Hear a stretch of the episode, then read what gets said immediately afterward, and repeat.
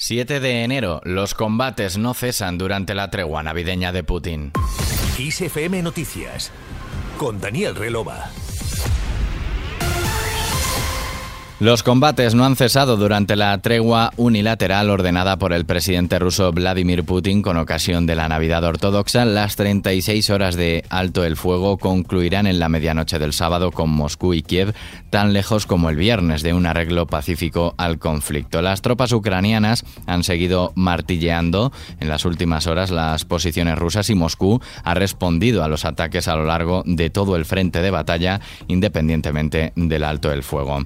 En nuestro país, el PSOE ha calificado la última propuesta del PP para el CGPJ de chantaje constitucional y de barbaridad democrática. Escuchamos a Pachi López, portavoz del Grupo Socialista en el Congreso de los Diputados. ¿Y esto de que los jueces elijan a los jueces? ¿Por qué? Esto tampoco lo dice la Constitución. Por lo tanto, las Cortes Generales, el Congreso y el Senado tienen que tener capacidad de decidir sí o sí sobre los órganos del gobierno del poder judicial, sobre los poderes del Estado. Los demás son trampas y, como digo, chantajes constitucionales absolutamente antidemocráticos y absolutamente inaceptables.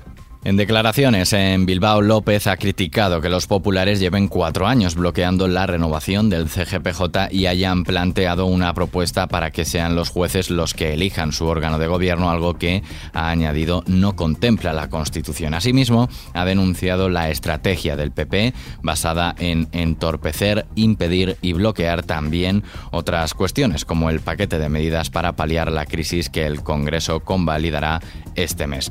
Una estrategia que incluye además llevar a los tribunales todo aquello que no les gusta y que, ha vaticinado, van a mantener este año al no haberse cumplido, dice, el apocalipsis económico que el PP auguró.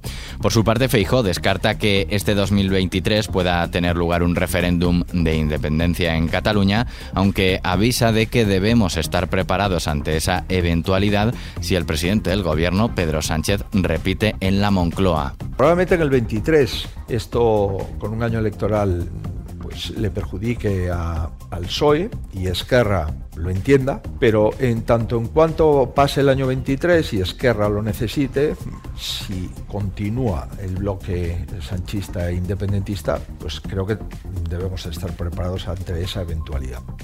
En una entrevista en Servimedia, el líder de la oposición hizo esta reflexión después de que el jefe del Ejecutivo afirmase en su comparecencia de balance de 2022 que, desde luego, no se va a producir el referéndum de independencia que ha vuelto a demandar el presidente de la Generalitat per Aragonés para este mismo año. De llegar Feijó a la Moncloa, ha prometido recuperar el delito de referéndum ilegal y también el de sedición, alegando que eso es bueno para clarificar el campo de juego y es bueno para regenerar la vida política española. Del mismo modo, se remitió a su promesa de recuperar la ética y poner barreras contra la corrupción política tras la modificación del delito de malversación.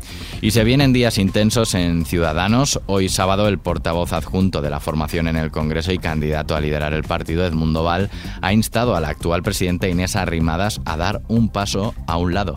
Esta candidatura ya ha conseguido algo muy relevante, que es despertar la ilusión en los afiliados. Esa ilusión existe incluso contra las presiones que muchos de nuestros afiliados y militantes están recibiendo desde el aparato oficial del partido. No somos una candidatura de enfrentamiento, no somos una candidatura que nos opongamos a nadie, somos una candidatura que pretendemos integrar a todas las personas valiosas que también están en la otra candidatura, en la candidatura continuista y oficialista de Inés Arrimadas. Val ha defendido el paso valiente y decidido de su candidatura por el hecho de oponerse a la de Inés Arrimada, Arrimadas, que les llevaría necesariamente, según él, a precipitarse por el barranco de la extinción y ha apostado por una refundación de verdad y no meramente cosmética, ha dicho en declaraciones a los medios antes de mantener, junto con el concejal madrileño y candidato a secretario general de Ciudadanos, Santiago Saura, un encuentro con afiliados en la sede del partido en Valencia. Volvemos a mirar fuera de nuestras fronteras. En Estados Unidos, el republicano Kevin McCarthy fue elegido finalmente presidente de la Cámara Baja tras 15 votaciones, después de convencer a un número suficiente de congresistas ultras de su propio partido que se negaban a apoyarlo. McCarthy tendrá el reto de suceder a un icono de la política estadounidense, la demócrata Nancy Pelosi. Y en Perú, la presidenta Dina Boluarte cumple este sábado un mes en el cargo al que accedió por sucesión constitucional tras la destitución de Pedro Castillo, tiempo en el que ha afrontado violentas protestas en todo el país que siguen activas, con el resultado de 28 muertos y decenas de heridos. Y terminamos con la noticia musical del día.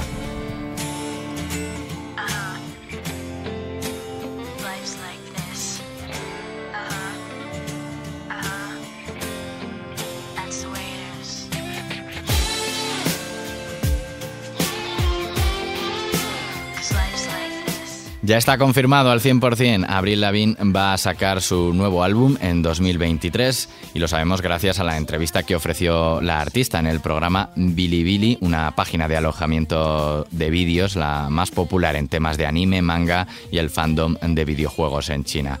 Con ella terminamos. Cristina Muñoz ha estado en el control técnico de este podcast de XFM Noticias. Saludos de Daniel Relova.